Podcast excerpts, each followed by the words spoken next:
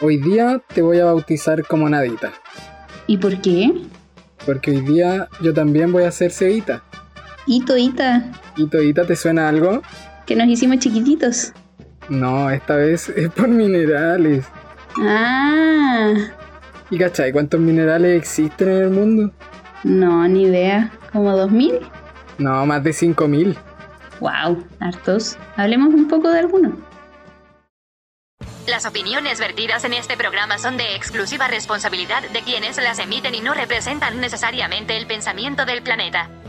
Porque hay tantos procesos que se transforman en problemas. Porque terremotos y volcanes ocurren en toda la esfera. Y con pasión los geólogos estudian estos temas, publicando en revistas de las que nadie tiene idea.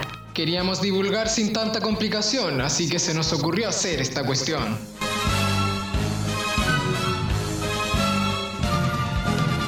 Había una vez una montaña Donde antes hubo una laguna y una falla. y fósiles regados por toda la playa. ¿Todo en el mismo lugar? Sí, sí, sí, todo eso y mucho más. Pongan los oídos pegados a su auricular, porque aquí comienza Esquirlas de Tierra, un programa para toda la familia.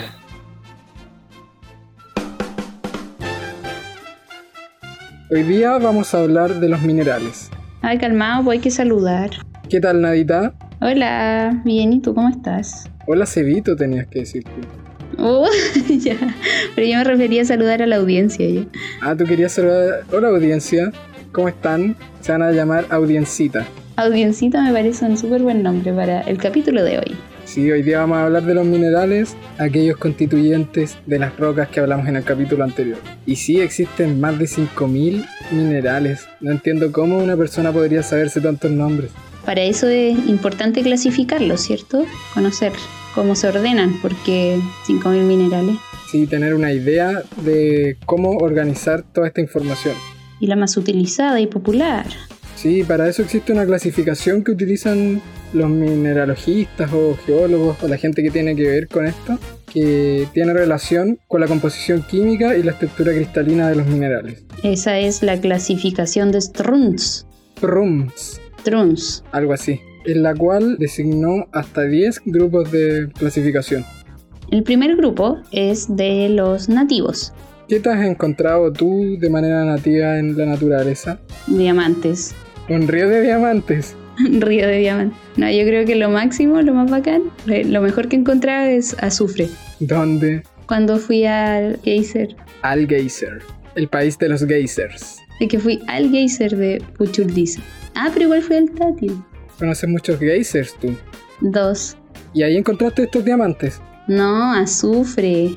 Si oliera azufre, mi nariz no sufre. Difícil encontrar diamantes, ríos de diamantes o lagos de diamantes. Eso es de pasar en algún planeta muy lejano a la Tierra. Pero es ahí yo encuentro que los diamantes no son tan bonitos. ¿No? ¿Qué te gusta más a ti? Entre los elementos que pueden encontrar de forma nativa me gusta el cobre, por su maleabilidad, por su nobleza. Su color es lindo. Y cómo se forma también, como en arbolito. Eso pasa con estos minerales como el oro y- o la plata, que generan una forma arborescente pegada a las rocas que conforman. Y también tenemos los sulfuros y sulfosales, Estos brillantes bonitos y la pirita, la pirita bien cúbica. la calcopirita. Pero la bornita, Sí, y todas estas son menos de cobre, excepto la pirita que no tiene cobre. También tienes otros como la galena o la esfalerita. ¿Te acuerdas de la galena? sí era pesadita, como plomo. Sí. Básicamente de estos, mine- de estos sulfuros se obtienen los elementos base que son utilizados en la industria como el cobre, el oro, la plata, el zinc, el plomo y el molibdeno. Son súper importantes para la construcción de aparatos tecnológicos electrónicos. Sí, también tenemos los aluros. Sí, Sí, ahí tienes la sal de mesa, ¿cierto? La alita. O la silvita. También está la atacamita, que es otro mineral verde. Y una popular, encuentro yo, fluorita. De aquí de la que te decía la alita es la que podemos asociar con la sal de mesa. Por su fórmula química es cloruro de sodio y esta es la que típicamente los geólogos lamen para reconocer que son efectivamente alitas. Los chuparrocas. De aquí pueden salir los conceptos del sal- de la sal del Himalaya o la sa- las lámparas de sal para purificar el alma. ¿Te suena eso? Sí, en mi casa hay una. ¿De sal? Sí, Una de esas lámparas me hace falta. Pero pasemos a otros minerales, a los óxidos. Y los óxidos Sí, las venas de hierro más importantes. De aquí podemos sacar todo el hierro que necesitamos para el acero y las construcciones que se hacen con este material. De estos tenemos la magnetita, la hematita, ilmenita, limonitas y taitaita, menos el rutilo, hilo. Un hilo. Y así siguen los grupos del carbonato, con la calcita, la dolomita, la malaquita y azurita que contienen cobre, la rodocrosita que contienen manganeso. Este grupo del carbonato de calcio es materia prima para un montón de cosas. También tenemos los boratos. ¿Has conocido algún borato alguna vez? No, solo sé del bórax, Suena bacán. que se usa para detergentes, desinfectantes, pesticidas, vidrio también, cerámica y mm, en ácido bórico o borato. Son cosas bien químicas. En Arica, cerca del Parque Nacional Lauca, hay una mina de bórax. Es como intenso el nombre igual, ¿no? Sí, poderoso. Borax es como un ser supremo.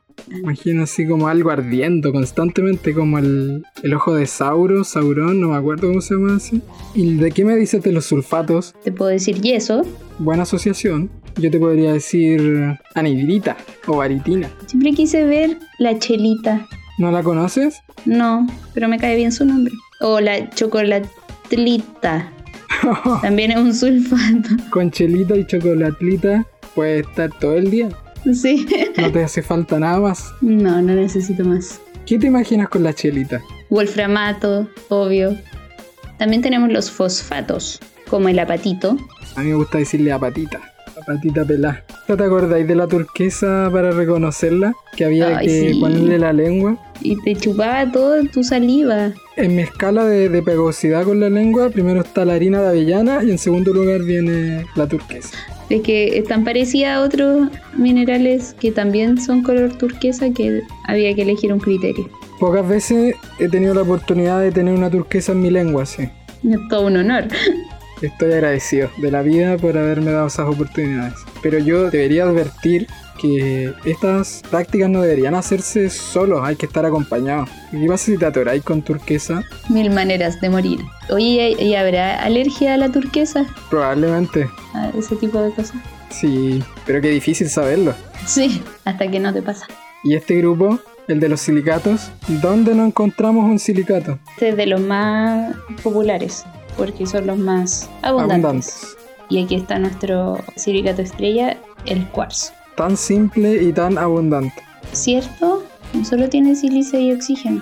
Nada más. Y así se va complejizando la estructura de estos minerales, como la microclina o la ortoclasa que son feldespatos potásicos, o la turmalina que tiene, yo diría prácticamente un tercio de la tabla periódica dentro de su estructura. Para aprendernos la, la fórmula teníamos que cantar canciones. ¿Verdad? No me acuerdo muy bien cómo era la canción, pero era buena. O, o creo que eran palabras así como nada, Nada va a pasar. nada va a pasar. Y las plagioclasas también, que son un grupo súper importante formador de roca, como estábamos hablando el cuarzo, los feldespatos potásicos y las plagioclasas. También tenemos el olivino, las micas, la famosilla piedra cruz, Y el último grupo, el de los orgánicos, donde tienes el carbón o el ámbar. El ámbar es este típico de la película Jurassic Park, donde estaba contenido el... ¿Qué estaba contenido? un mosquito, un zancudo que había chupado sangre de dinosaurio. Y así completamos los 10 grupos. Pero ¿cómo reconocemos los minerales en la vida real? Cada mineral tiene un montón de propiedades que lo hacen único. Pero son 5000, Por eso cada uno tiene algo único. pero qué dificilísimo reconocerlos. 5.000 variables de algo. Bueno, y para eso tenemos algunas herramientas. Nuestros ojos. Nuestros ojos, nuestra boca, los cinco sentidos. Y para apoyar estos ojos usamos la lupa. También tenemos, hay un lapicito que con él podemos medir la dureza, podemos usar imán para reconocer minerales magnéticos, ácido clorhídrico para reconocer algunos carbonatos. Los 5.000 minerales tienen sus propiedades bien definidas. Y la primera forma de reconocerlo es por su color. Hay de todos colores. Eso es importante. Yo creo que reconociendo dos propiedades ya te puede ir acercando. La forma, el brillo, el color, son aspectos importantes. La dureza también. Hay cosas súper puntuales. Ya, por ejemplo, el color, hay minerales que se parecen en el color y ya no los podemos diferenciar, pero hay algunos que tienen colores muy específicos, como por ejemplo la bornita. que es como un pecho de paloma. Tiene toda esa variedad de, de violetas, verdoso, azul. Podemos reconocer una raya de los minerales, que es cuando uno toma un mineral y lo pasa por una porcelana y la, la raya que deja en la porcelana es particular para los minerales. Eso es súper característico de- en la hematita, que tú la ves y es un mineral grisáceo, pero al rayarla Es te roja. deja una raya roja. ¿Cómo pasa esa transformación de, de color? Es algo mágico, ¿no te parece? Sí, me parece muy curioso. Ya, mágico, me parece mágico. También está la densidad. Hay unos minerales que son muy pesados y se pueden reconocer, diferenciar con otros porque al tomarlo son más densos. También el hábito es muy característico de algunos minerales. Por ejemplo, las micas siempre van a ser como hojitas. Y en cambio la pirita, que es un sulfuro, tú típicamente lo vas a ver en forma de cubos.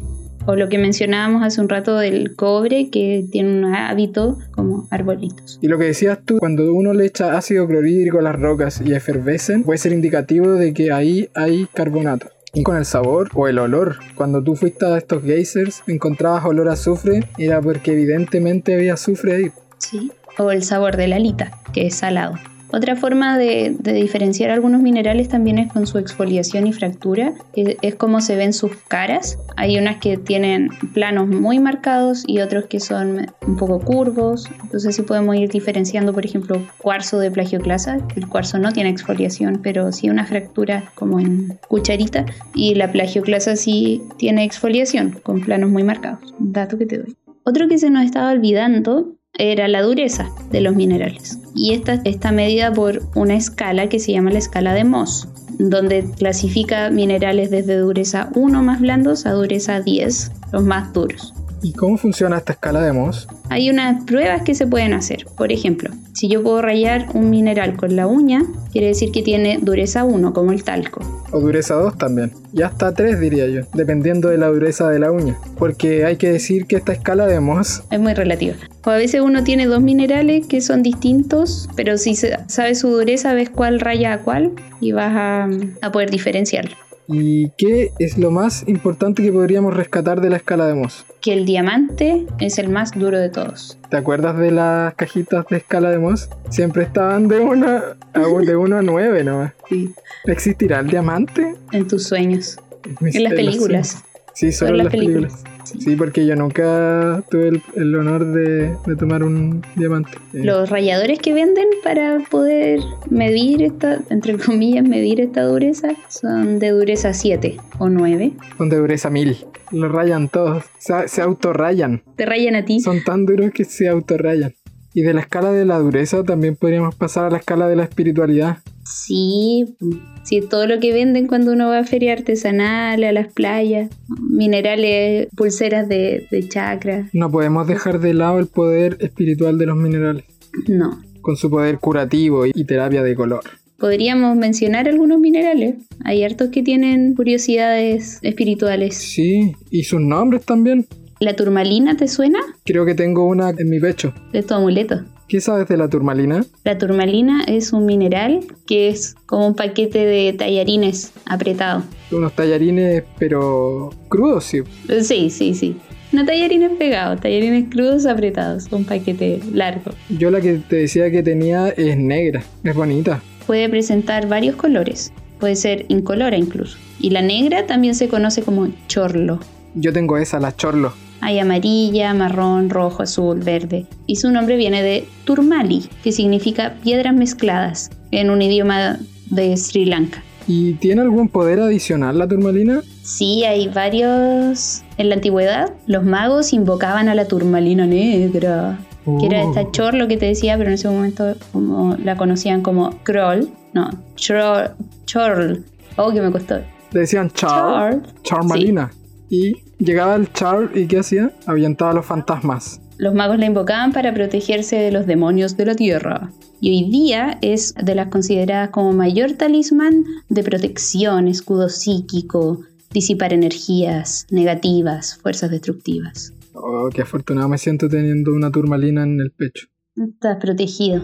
Y la hematita, por otro lado, tiene este color rojo marrón que es similar a la sangre. Por ello, originalmente se nombró como hematitis litos, que en griego significaría piedra color rojo sangre. Y así su nombre fue evolucionando desde Teofrasto cerca del siglo III a.C., Plinio el Viejo, famosísimo, tradujo ese nombre al latín como hematites, similar a la sangre. Y así el nombre después se le puso el sufijo ite, que era típico para minerales. Y como dijimos, es la principal mena en la fabricación del hierro. Y es extraída de países como Estados Unidos, Brasil, Argentina. En Italia incluso se le conoce como saliva de volcán. Qué buen nombre. Es como el nombre de un jefe de una tribu. También en, en, esto de la gemoterapia es súper poderosa. Sí, se dice que es buena como cicatrizante para eliminar impurezas de la piel, para alejar enfermedades, aumenta el magnetismo personal, la concentración y el enfoque. Permite superar adicciones. Es súper poderosa. Sí, y yo no tengo una hematita en mi casa. ¿Y cómo se usará? ¿Cómo hago para que la hematita me ayude a potenciar mi memoria? Yo me, me da la impresión de que podrías refregártela por la cabeza.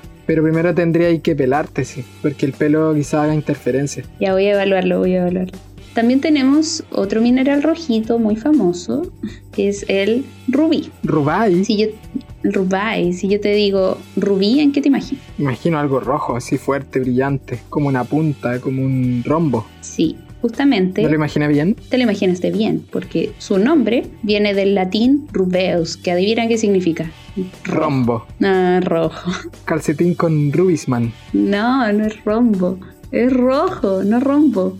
Buena. Este rubí pertenece a la familia del corindón, que es el que nombramos que tenía dureza 9. Eres más duro que corindón. Es como un símil de, de cabeza de chancho. Este sería como cabeza de rubí. Es bonito, elegante. Pero sería más, sería duro. Duro como rubí. No, pero cabeza de rubí, el care rubí sería como una mala interpretación de la dureza del rubí con su hermosura visual. Sería un halago que me dijeran el cara rubí. Sí, además eh, de estas gemas preciosas con, con, el zafiro, la esmeralda, el diamante, cualquiera de esos que te digan que tienes cara de eso es un halago. El zafiro. Creo. El care zafiro, no. Pues.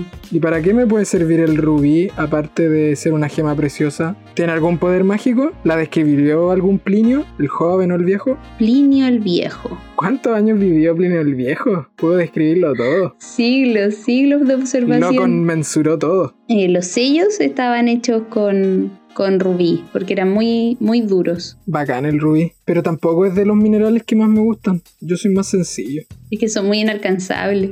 Pero es que si encontrara un rubí, si encontrara un rubí en estado natural, yo creo que me gustaría. Pero cuando ya los pulen, pierden esa belleza intrínseca que tienen los minerales. Su forma, sus colores, su brillo. Sí, es verdad. Me gusta la belleza en estado natural. Uy, como el ámbar. Ese se forma.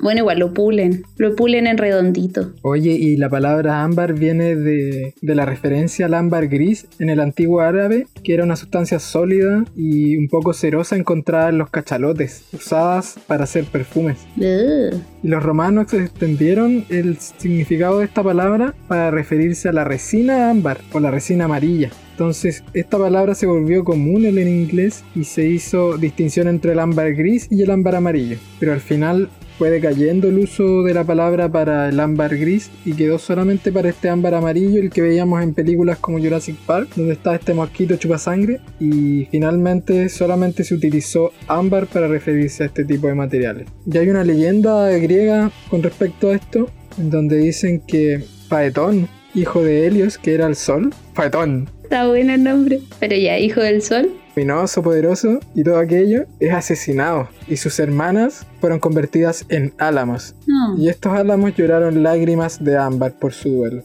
Oh, qué pena. Pero qué bonito llorar ámbar. ¡Qué lujo! Me gustaría llorar ámbar alguna vez. ¿Con mosquito o sin mosquito? ah, tendrían que venir dentro, ¿no?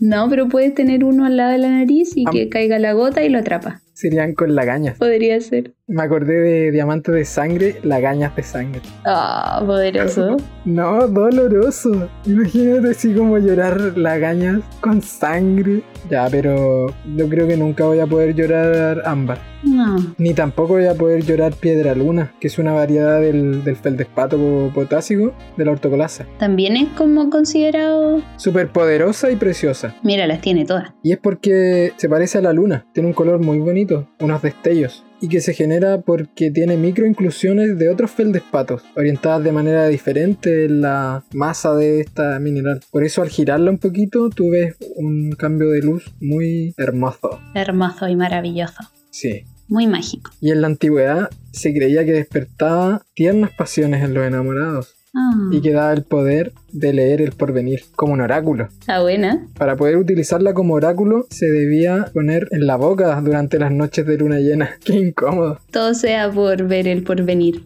Atorado con piedra luna. Y cuarzo citrino. Claro, que es amarillento y su nombre puede ser muy rastreable por su parecido con la palabra cítrico, como el limón, la naranja, que son amarillentos. Y se conocía antiguamente como el cuarzo amarillo. Y es muy probable que quien, lo des- que quien nombró a es- este mineral, que fue George Bauer, haya nombrado esto desde el francés antiguo, citrín, que era color limón, que a- a su vez deriva del latín citrus, Asimismo, tienes otra variedad de cuarzo, el ojo de tigre. En este caso es fibroso. Y el color que tiene este se debe a que tiene incluido la crocidolita. Ah, ¿Recuerdas la crocidolita? Mejor voy a decirte ribequita, que es un anfíbol, es un tipo de silicato. La conjunción de varias impurezas de minerales en el cuarzo te generan este ojo de tigre, o ojo de buey, ojo de gato, ojo de halcón y toda la familia de ojos que tiene. Cada animal tiene su propio ojo junto con el cuarzo. Y en realidad la procedencia de este nombre proviene del latín oculus tigres, porque tiene un gran parecido con el ojo de- del animal del tigre.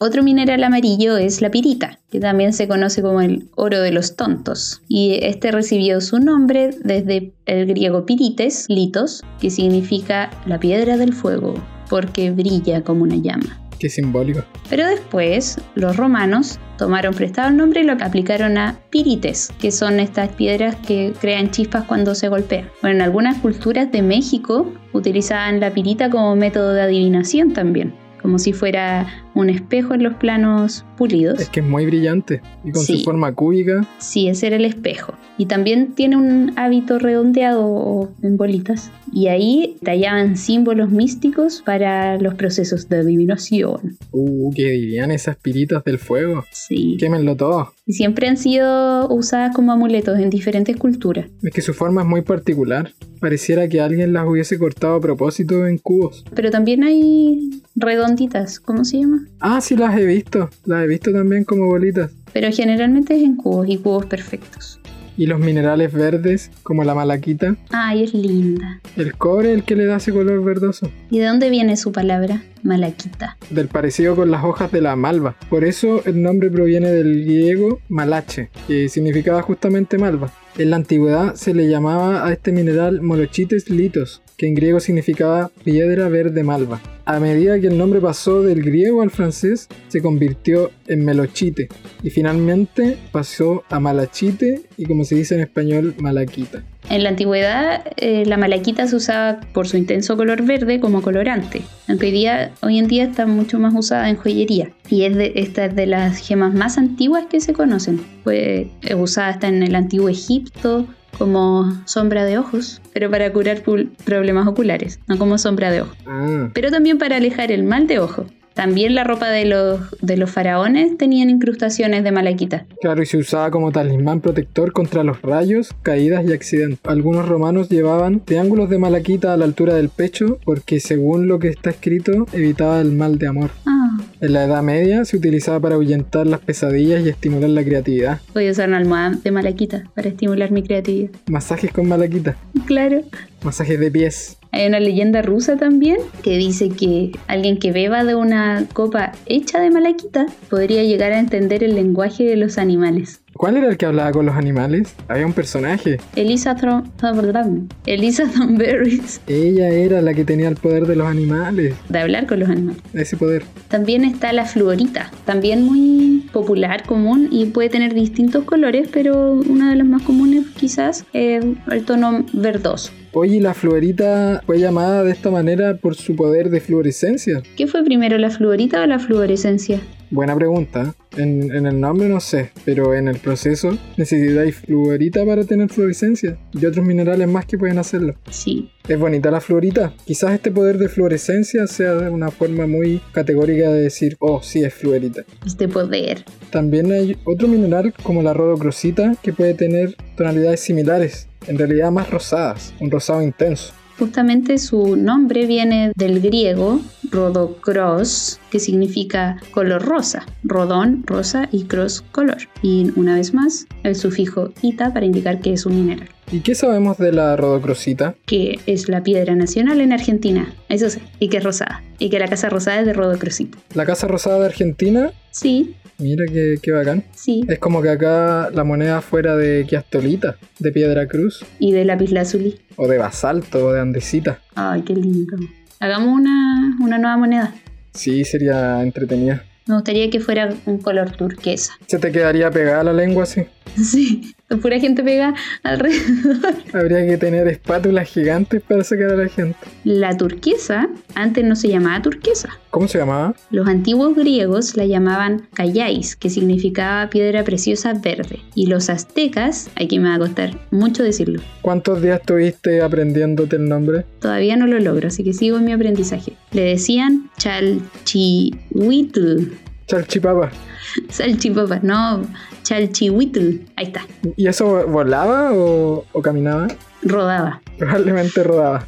Probablemente rodada, sí. Y más tarde la renombraron los franceses como Pierre Turquoise, Turquoise, no sé, piedra turca, creyendo que, o sea, pero era- había una confusión porque en Turquía no había yacimientos de turquesa, pero era piedra turca porque la vendían ahí. Entonces asociaron esta piedra verde a Turquía y quedó como turquesa. Vaya, vaya. Vaya, vaya.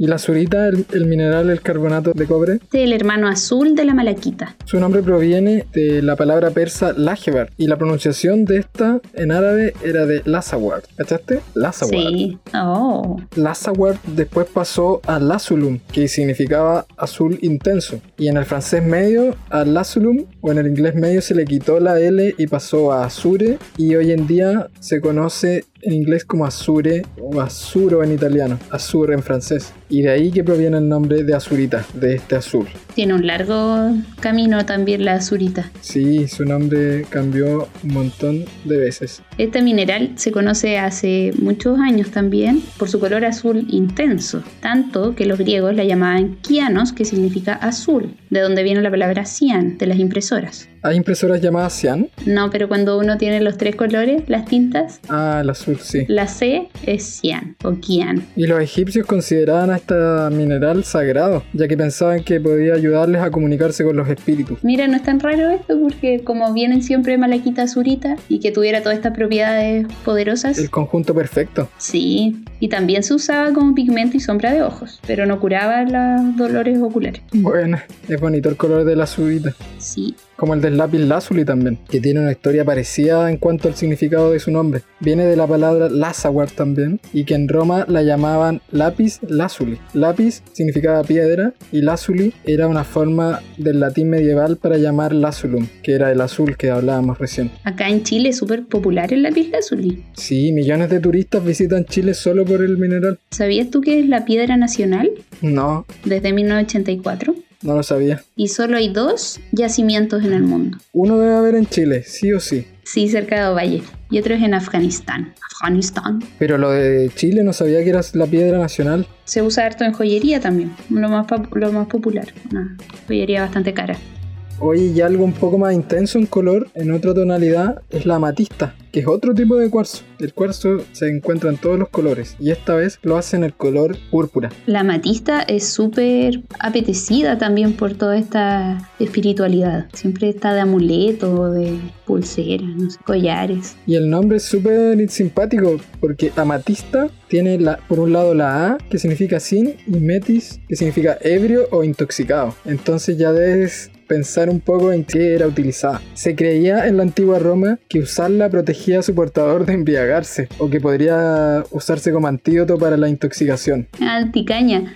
Sí, no se tomaba antes. Ah, Podía importarla para no embriagarte. Me imagino a los viejitos griegos usando su amatista, diciéndole ya, aquí no me voy a curar. Debe ser un mal de los dioses. Y así surgió un mito en la antigua Grecia, donde se relacionaba esta mineral con el dios del vino Dionisio, el cual habría sido insultado por un mortal. Y como era un dios, este loco se enojó y juró matar al próximo mortal que se le cruzase por su camino, con su manada de tigres salvajes. Lamentablemente, este mortal fue Ametistos, una joven hermosa que estaba en camino a rendir tributo a Artemisa, la diosa de la casa, los bosques y animales salvajes. Pero Artemisa tuvo lástima y piedad de Ametistos y la convirtió en una estatua de cuarzo cristalino para protegerla de las garras de los tigres de Dionisio. Después de contemplar esta estatua, Dionisio mismo y de arrepentirse de, de sus intenciones, lloró lágrimas de vino manchando el cuarzo y le dio el color característico al amatista. Oye, ya que hemos hablado tanto del cuarzo, ¿de dónde viene su, su palabra? El cuarzo Quartz. Alemán, te apuesto. Viene del alemán, justamente, pero viene de la palabra quartz. ¿Cómo le Quartz. No hay,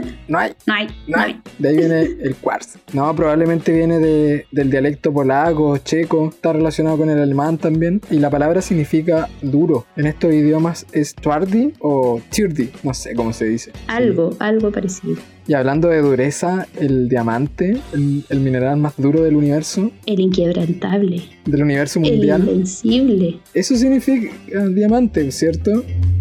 Sí, del griego adamas, que claro significa invencible, inquebrantable, por lo duro que es y duradero que es. Vaya. Luego pasó del griego al latín diamas, y luego al francés como diamant, y en inglés como diamond, y probablemente la palabra diamond Shine on your crazy diamond. por Pink Floyd. Desde aquí conocemos el diamante. Sí, de- recién desde ahí. Gracias, Pink Floyd. Un, un largo número de minerales tenemos. Y estos solo son los más famosos, los más comerciados o los más apetecidos por la gente. Y como este podcast ha nacido en Chile, hablemos de los minerales que son típicos acá. ¿Qué minerales podríamos hablar que representen a este país? El lapislázuli, pero ya hablamos de él. La quiastolita, o comúnmente conocida como piedra cruz. Esta la puedes encontrar en la cordillera de la costa, ¿cierto? Sí, Pero precisamente en la zona del Araquete es donde más se extrae este mineral. y es de allí donde se obtuvo su sello de origen. Entonces, es la piedra cruz del Araquete del, del 2018. Hace muy poco tiempo en realidad. Sí, y eso que siempre la han usado como ornamental, ahora tiene su sello. De esto puedes encontrar anillos de quiastolita, aros de quiastolita, mesas de quiastolita, tortillas de quiastolita. Tortillas del araquete con quiastolita, Qué con bueno. piedra cruz. La quiastolita en realidad es una variedad andalucita y esa, la cruz son inclusiones de grafito en forma de cruz y se encuentra así sola, en realidad era parte de la roca de la cordillera, pero se, por erosión fue dispersa y, y llevada por el río, desde donde se extrae. Gracias a los ríos, este mineral fue extraído de la roca, metamórfica en este caso. Claro. De los esquistos y filitas que hablábamos en el capítulo anterior, sale la quiastolita. Y hay unas leyendas también acerca de la, de la quiastolita. Una de ellas es que cada cruz de la piedra representa el alma de un indígena mapuche que murió en la defensa de su tierra y que los corazones de los cuerpos se convirtieron en piedra y fueron arrastradas por el río. Otra más romántica cuenta que la piedra cruz serían las lágrimas petrificadas de una doncella cristiana que lloraba la pérdida de su amado, un jefe indio de la zona. Me gusta que tengan esa historia local y que no sea tan del griego, del romano. Sí, y así de local también tenemos la combarbalita, que adivina de dónde se encuentra. en Combarbalá. Bien, sí. Y todo el pueblo también gira Gira alrededor gira alrededor de que de la Combarbalá. Es su alcalde. sí No me extrañaría así, porque no sé si sabías que en Alaska había un pueblo en que el alcalde era un gato. no Sí, existe. Si en Alaska pueden tener gatos de alcalde, ¿por qué no acá tener un mineral de alcalde? deberíamos Quizás sería un mundo mejor, más digno y más igualitario. bueno de esta se extrae de Comparbalá también hay mucho comercio y artesanía asociada a este, este mineral también tenemos tírate un- una ciudad Santiaguita. no no hay Está la Atacamita, está la Combarbalita, la, la Araquitita. ¿Qué más podríamos tener? la coquimbita Ya, y esa. Está la coquimbita y también está la paracoquimbita, está la alumino coquimbita. No, ya. Quieren tenerlas todas. Sí, tienen al todas. alcalde, tienen al, los- al concejal acá, lo tienen todo. Y eso depende de su estructura también. Son sulfatos de hierro, pero pueden tener impurezas de aluminio. Esta también se encuentra en Perú, pero tiene esta denominación de origen acá. Y para terminar esta ciudad con mineral, tenemos la copiapita, que es un sulfato. La descubrieron en 1833. ¿Adivina dónde? Cerca de Copiapó. Y también tiene variedades según sus elementos como la ferricopiapita. Ya. Sí, es, es amarilla, media anaranjada, en cristales chiquititos. O sea que todas estas ciudades tienen su propio mineral. No diría todos, pero muchos. Además copi- que es zona minera, entonces... ¿Cómo no tener un mineral propio? Porque imagínate los procesos que forman estos minerales. Es poco probable que todos sean exactamente iguales. Entonces cuando varían en algún u otro elemento, ahí tenéis mineral nuevo. Buena. Qué entretenido tener un mineral por ciudad, ¿eh? Sí. como una mascota. Así como tener un mineral por chakra, por ejemplo. ¿Cuántos chakras hay? Son siete chakras. Y cada uno tiene un color. Y así muchos se usan minerales por- de cada color por los chakras. Lo que deberíamos hacer con esta información es ir a nuestra farmacia más cercana y comprarnos el collar de los chakras. Uy, ¿qué minerales tiene que tener eso? Primero tenemos siete chakras, entonces deberíamos tener al menos un mineral por chakra. Pesado el collar, Sí, tendría uno con diamante, lápiz lazuli. entonces ahí diferenciamos entre el collar caro y el collar barato, asequible para todo el bolsillo. Uno importado y uno de feria artesanal. Probablemente hayan collares importados de equilibrio de chakras. Sí, ahí, ahí estaría el collar barato. La recomendación mía sería ponerle cuarzo, amatista, azurita, cuarzo rosa para el chakra del corazón, citrino para el plexo solar. Ah, ¿Te gustó esa? Para el sacro, otro citrino más y para la raíz de matita. ¿y por qué dos citrinos? Porque me gusta el citrino. Para alinear la ensalada también sirve. Y tú que estás hablando del diamante, ¿cuál sería tu consejo para ese collar de equilibrio de chakras? Uno así la versión gama alta. Sí, Tendría que tener diamante, lápiz lazuli para el azul, agua marina, esmeralda. Para el dolor de, de corazón. Agüita de esmeralda. O que vai- laven su collar en agua de toronjil. También crisoberilo, que es verdoso, ámbar, amarillo y rubí para el chakra rojo, el último chakra, el de raíz. ¿Existirá una manera más económica de equilibrar mis chakras? Con cuarzo, puedes conseguir un cuarzo de cada color y listo.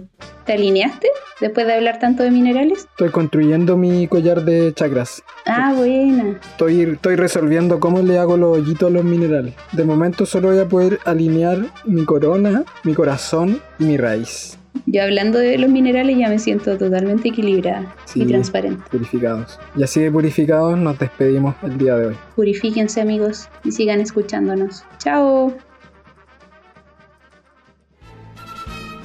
Esta ha sido una más de Esquirlas de Tierra. Se despiden sus servidores Sebastián y Nadia. Para más contenido visita detierra.cl.